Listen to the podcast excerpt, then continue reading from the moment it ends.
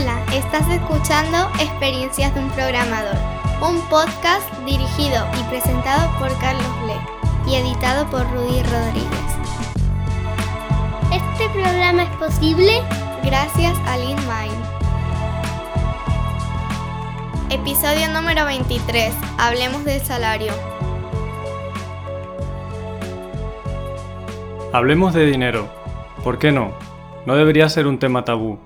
No entiendo por qué todavía hay empresas, sobre todo en sectores como el turístico, donde en la entrevista de trabajo no se habla en ningún momento del salario ni tampoco en la oferta. Y si la persona que es candidata se le ocurre preguntar cuánto va a ganar, hay empresas que directamente les descartan.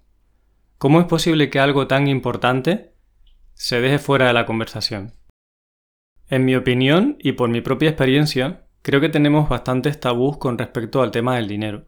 No todo el mundo entiende el dinero como un medio en lugar de ser un fin, ni tampoco la acumulación de riquezas se ve como algo positivo que pueda aportar un valor al desarrollo de la sociedad, sino que hay puntos de vista muy diferentes y a veces muy negativos sobre lo que significa el dinero.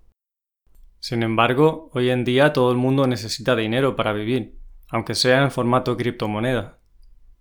Tan pronto como veo que el dinero es una cuestión que va a dificultar el trabajo con un cliente potencial, o con una persona candidata a entrar a nuestra empresa o que actualmente está en nuestra empresa, prefiero hablar de ello cuanto antes para ahorrarle tiempo a todo el mundo, a mí el primero.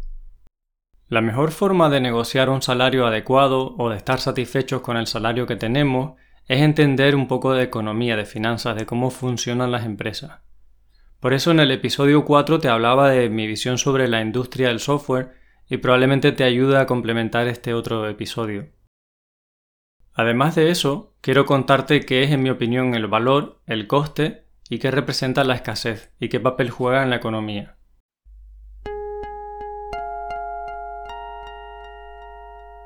Lo que valen las cosas no tiene por qué ser lo que cuestan las cosas. Si piensas en una botella de agua potable de un litro que puedes comprar en un supermercado, te va a costar unos pocos céntimos. Prácticamente cualquier persona en un país desarrollado tiene acceso a comprar esa botella de agua. Así que el coste podemos decir que es muy pequeño. Pero ¿cuánto es el valor? Bueno, pues si no bebemos agua en unos cuantos días morimos. O sea que el valor es muy grande porque sin agua no podemos sobrevivir. Y la razón de que su precio sea muy accesible es porque de momento, al menos la percepción que tenemos es que hay mucha agua para beber, entonces no hay un problema de escasez. Ahora sitúate en un contexto diferente. Imagínate que estás haciendo una travesía por el desierto y está escaseando el agua. De repente encuentras a un mercader que te ofrece agua potable y casi no te queda agua para llegar a tu destino. ¿Cuánto estarías dispuesto o dispuesto a pagar por esa botella de agua? Seguro que muchísimo más que en el supermercado. Y es que resulta que aquello que es escaso adquiere para nosotros más valor. Esto pasaba en épocas anteriores, por ejemplo, con las especias. El, el traer especias o incluso sal de otros países era una moneda de cambio muy fuerte, justamente porque era escasa en otros lugares. Al final el dinero es una forma de intercambiar bienes y servicios. Si comprendemos ese intercambio y las variables que intervienen en él, vamos a negociar mejor nuestro salario en una empresa, o también una petición de aumento de salario. Este podcast tiene tres grandes bloques. Empezamos con negociación de salario, tanto si es para entrar a una nueva empresa como es para una subida, Después, cómo calculamos los salarios nosotros en LeanMind, por ejemplo, y cómo lo hacen otras empresas de servicios también. Y finalmente hablaré sobre los salarios abiertos. ¿Tiene sentido que todo el mundo sepa el salario de todo el mundo?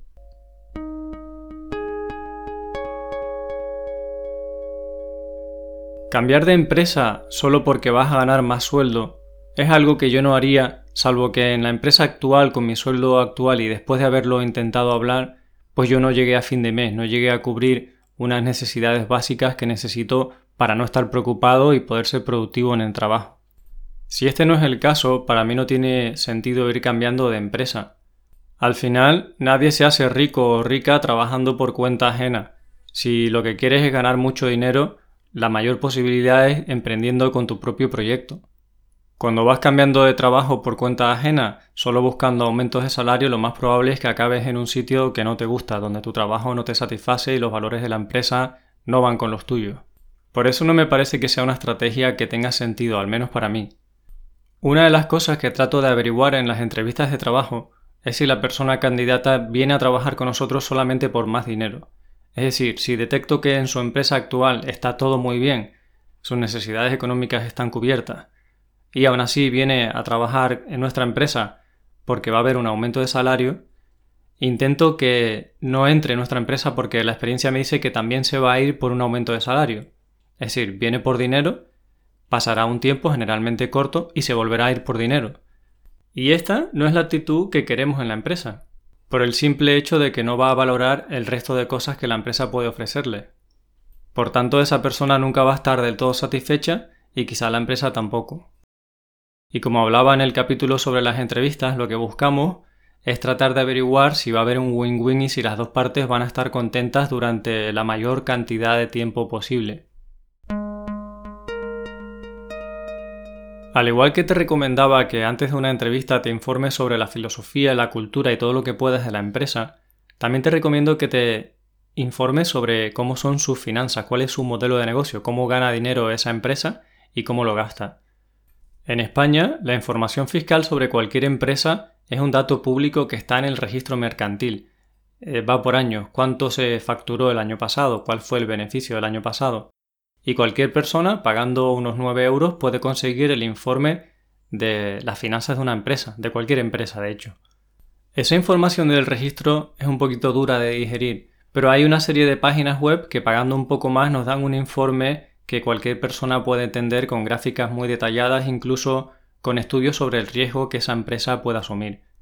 Este tipo de páginas nosotros las usamos, por ejemplo, antes de trabajar con una nueva empresa que no conocemos, para ver si tiene solvencia económica y de esa forma quitarnos de encima un montón de riesgo. Y esto ocurre al revés también, o debería. Las empresas que nos contratan tienen que saber cómo van nuestras cuentas para estar seguros de que no vamos a dejar de dar el servicio por un problema económico. Las cantidades que puedes ver en esos informes no son toda la información que se necesita porque ahí no sabrás cuáles son los planes de la empresa en que está invirtiendo, cuál es su futuro pero sí que puede ayudarte a tener una idea sobre lo que puede ser razonable que estén pagando en esa empresa, por ejemplo. Lo siguiente que debes saber es que los sueldos han de negociarse siempre en bruto y no en neto, ya que el neto varía en función de cada persona y está sujeto además a cambios que puedan haber en los impuestos, por ejemplo en el IRPF. De esa cantidad bruta, lo que acabas percibiendo en la nómina es después del IRPF es el neto, y la empresa lo que acaba pagando es un 33% más del bruto que ha negociado en, concepto de seguridad social. Así te haces una idea de que ese bruto ni en realidad es lo que acabas teniendo tú en el banco, ni tampoco es lo que le cuesta a la empresa, la empresa le cuesta mucho más. El cálculo de la nómina es un asunto complejo y lo realiza la asesoría laboral. Es muy interesante, muy conveniente que la empresa donde estás te explique cómo funciona la nómina, es decir, que cuando recibes la nómina entiendas qué es cada concepto para saber en todo momento qué es lo que percibes tú, qué es lo que le cuesta a la empresa, etcétera, etcétera.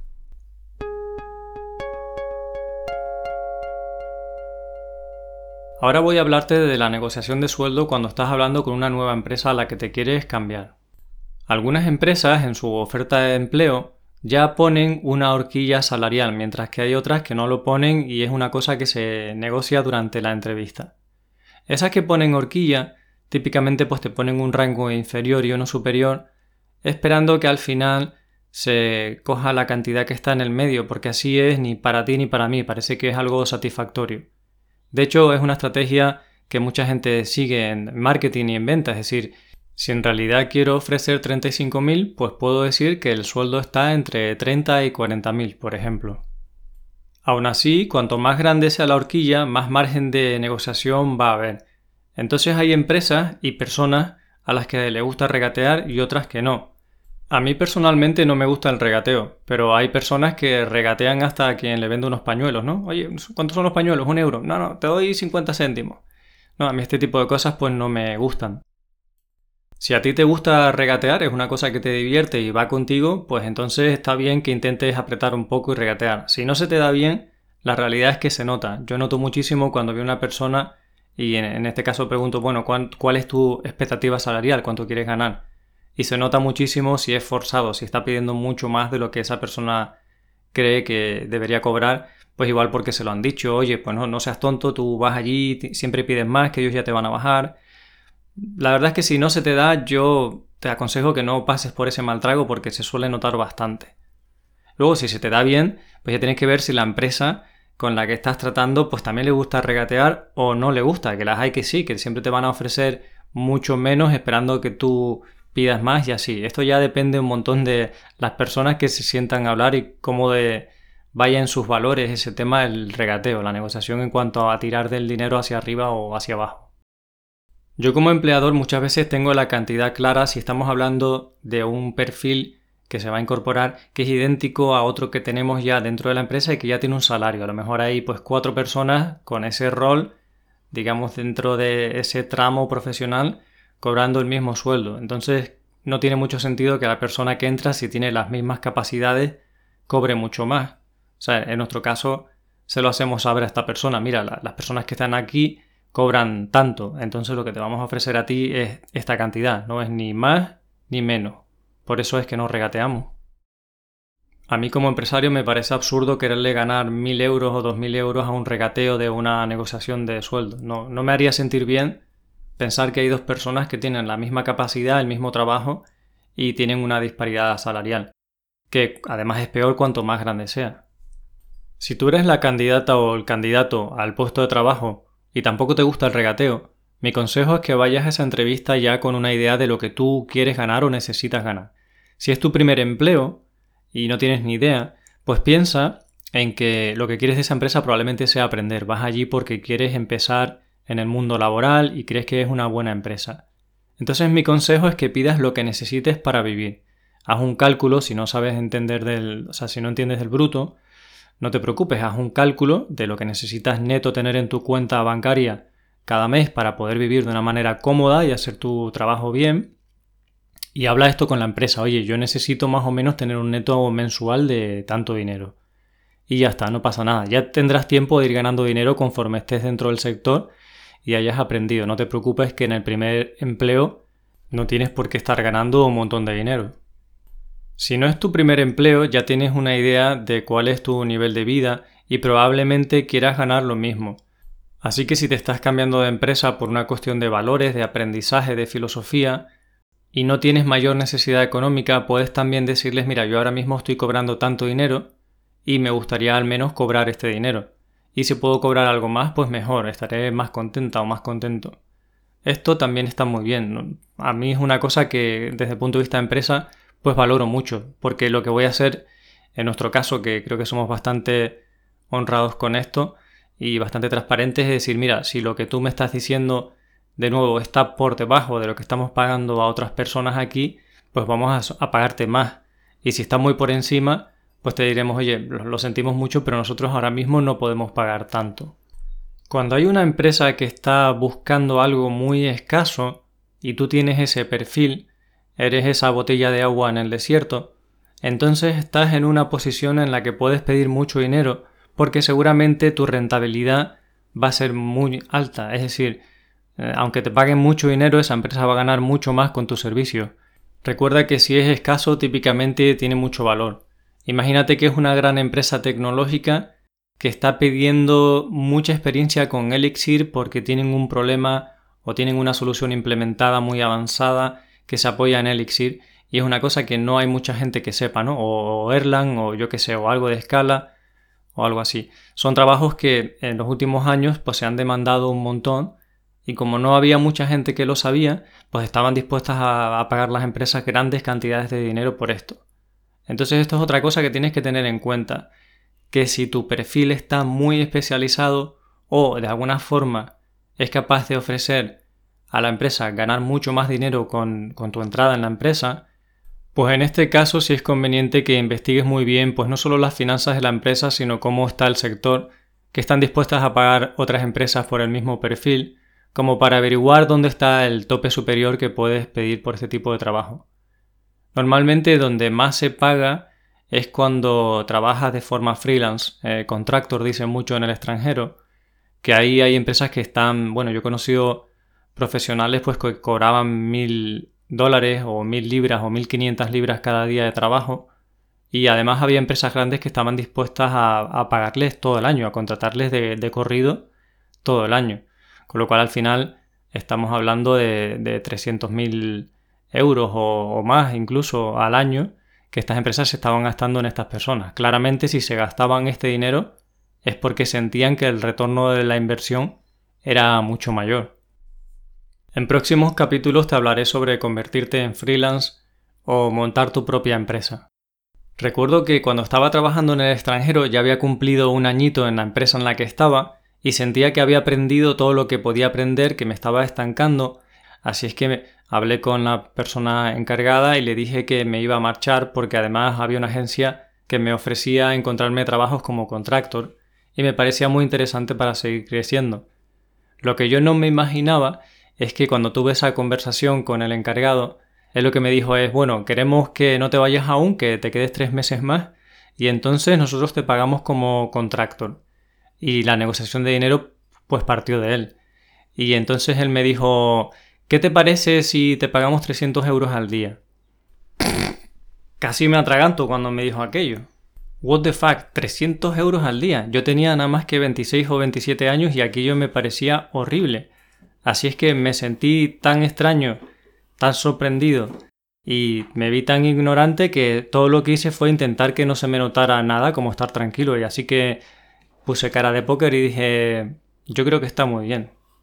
Más que nada porque me daba vergüenza mostrar cualquier tipo de reacción, pero me fui a mi casa dando saltos.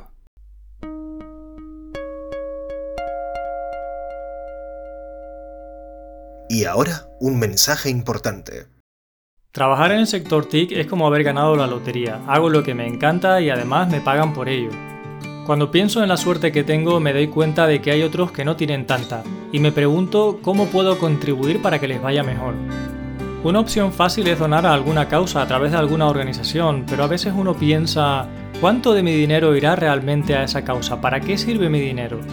Hace unos años una buena amiga me dio a conocer un libro que se llama Doing Good Better, Effective Altruism del autor William McCaskill, un investigador de la Universidad de Cambridge en Reino Unido. McCaskill es uno de los creadores de este movimiento altruismo efectivo, al cual se ha apuntado el mismísimo Peter Singer, uno de los grandes filósofos de nuestro tiempo. El libro me fascinó y después el newsletter de la plataforma me encantó. He decidido invertir una parte de mis ingresos a través de la plataforma EA ya que ellos me permiten elegir los asuntos con los que me siento más motivado a contribuir y ellos se encargan de gestionarlo de la manera que tiene mayor impacto. Te dejo los enlaces con información en las notas del episodio por si tú también te animas a contribuir. La negociación sobre el salario debería ser algo mucho más que el dinero que entra en tu cuenta. Por ejemplo, este es un buen momento para hablar sobre la formación, si la empresa tiene un presupuesto que va a gastarse en ti para que tú te formes, qué equipos vas a tener de trabajo, si va a haber algún tipo de bonus por objetivo, tus días de vacaciones, cuánto puedes teletrabajar, qué tipo de formaciones vas a recibir. Hay un montón de bienes que no son solamente el dinero que te llega al final en la cuenta, o que sí en el caso de otros bonus, que es interesante saber y negociar en ese momento y que completan, en mi opinión, lo que sería la oferta salarial. Ahora, si en la empresa en la que estás buscas un aumento salarial, hablemos de cómo se puede negociar. Por un lado, yo pienso que la empresa debería ser la que se encargue de ofrecerte más salarios si las condiciones lo permiten y si hay una progresión en ti y si a la empresa le va bien financieramente, obviamente. O sea que para mí lo ideal es que la empresa no te tenga que hacer pedir a ti una negociación sobre aumento de salario porque todo vaya bien y entonces la propia empresa decide premiar a todo el mundo. Así es como lo hacemos nosotros al menos. Ahora bien, si tienes que negociarlo, pues si, eh, o si en cualquier momento no estás satisfecha o satisfecho con tu sueldo, pues porque la vida te ha cambiado, ahora tienes dos niños o lo que sea, no puedes llegar a fin de mes, para mí es muy importante que se hable, que se sepa, porque a lo mejor hablándolo se puede arreglar y no tienes necesariamente que irte a otra empresa. Si por algún motivo sientes que deberías cobrar más por el valor que estás aportando, este también es un buen motivo para negociar. Plantéate esa reunión como una forma de dar visibilidad a lo que estás aportando a la empresa. Es decir, prepáratela y entonces muestra qué estás aportando a la empresa como para que ésta te pague más sueldo del que te está pagando. Sobre todo si estás llegando, por ejemplo, al tope de tu rango salarial negociado, busca explicarte de qué manera tú estás contribuyendo a la empresa más como para que te paguen más y busca cuál es el win-win, ¿no? Cuál es la oferta o qué estás haciendo tú por la empresa para pasar de ese tope salarial que se había pactado inicialmente. A mí siempre se me ocurre que una buena forma, si es una empresa de servicios, es que tú traigas clientes. E incluso se pueden negociar cuestiones como una comisión por ventas, ¿por qué no? Todo lo que sume si tú consigues que la empresa vaya mejor y genere más ingresos, pues tú puedes pedir más ingresos también. Lo que quiero decir es que no vayas a pedir porque sí, sino que vayas primero con una idea de cuál es el punto de lo que te gustaría cobrar y que puedas visibilizar tu trabajo y explicar por qué la empresa a la empresa le interesa pagarte más, para que se vea claramente que hay un win-win. Quien dice traer clientes dice también traer otras personas a trabajar en la empresa. Personas con talento que vienen porque tú estás en la empresa y las estás trayendo, eres como embajadora o embajador de la empresa y eso tiene muchísimo valor en aquellas empresas que buscan talento.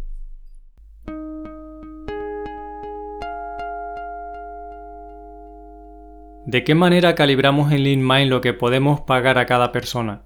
¿Y cómo sabemos hasta dónde podemos negociar cuando alguien nos pide X dinero? Aquí influyen muchos factores, por un lado está lo que la persona cobre actualmente. Si está cobrando algo muy por encima de lo que podemos pagar, intentamos detectarlo lo antes posible y cortar la conversación para que ni esa persona pierda tiempo ni nosotros tampoco. Otro factor es cuánta visibilidad tiene la persona en la comunidad, cuánto se expone participando en congresos o grabando sus vídeos en YouTube o, escribiendo en su blog, porque eso hará que tenga mejor marketing la persona, pero también la empresa en la que está y beneficia a todo el mundo, pero además hace que esa persona reciba muchas ofertas de empleo y que tenga más puertas abiertas, con lo cual eso hace que queramos pagarle un plus. La experiencia que la persona tiene con la tecnología o la metodología que utilizamos, si habla inglés o no lo habla, verdaderamente fluido como para trabajar en proyectos internacionales, cuál es el valor percibido por clientes y por compañeros y compañeras, cuánto se le quiere, entre comillas, dentro de la empresa, cuánto se le valora si genera un beneficio directo o no. Es decir, dentro de la empresa hay personas que hacen un trabajo, en el caso del servicio, por el que tú cobras a tus clientes, pero luego hay otros trabajos que son de darle estructura y soporte a la organización, como por ejemplo trabajo de administración que no puedes cobrarlo a los clientes, pero que es totalmente indispensable y súper valioso en la empresa. Hay más variables que influyen, como por ejemplo si el proyecto en el que se va a trabajar es nacional o internacional, ya que unos clientes pagan diferentes que otros, porque los mercados son diferentes también. El nivel de vida de la ciudad donde vive la persona o el pueblo también es importante, ya que sus gastos pues serán mayores o menores y habrá que adecuar su sueldo. Si vive en San Francisco, por ejemplo, con lo que cuesta un alquiler allí, probablemente nosotros no vamos a poderle pagar un sueldo para que viva cómodamente en San Francisco. Para conocer más de las variables que utilizamos para calibrar en una empresa de servicios, te recomiendo que escuches el episodio número 4.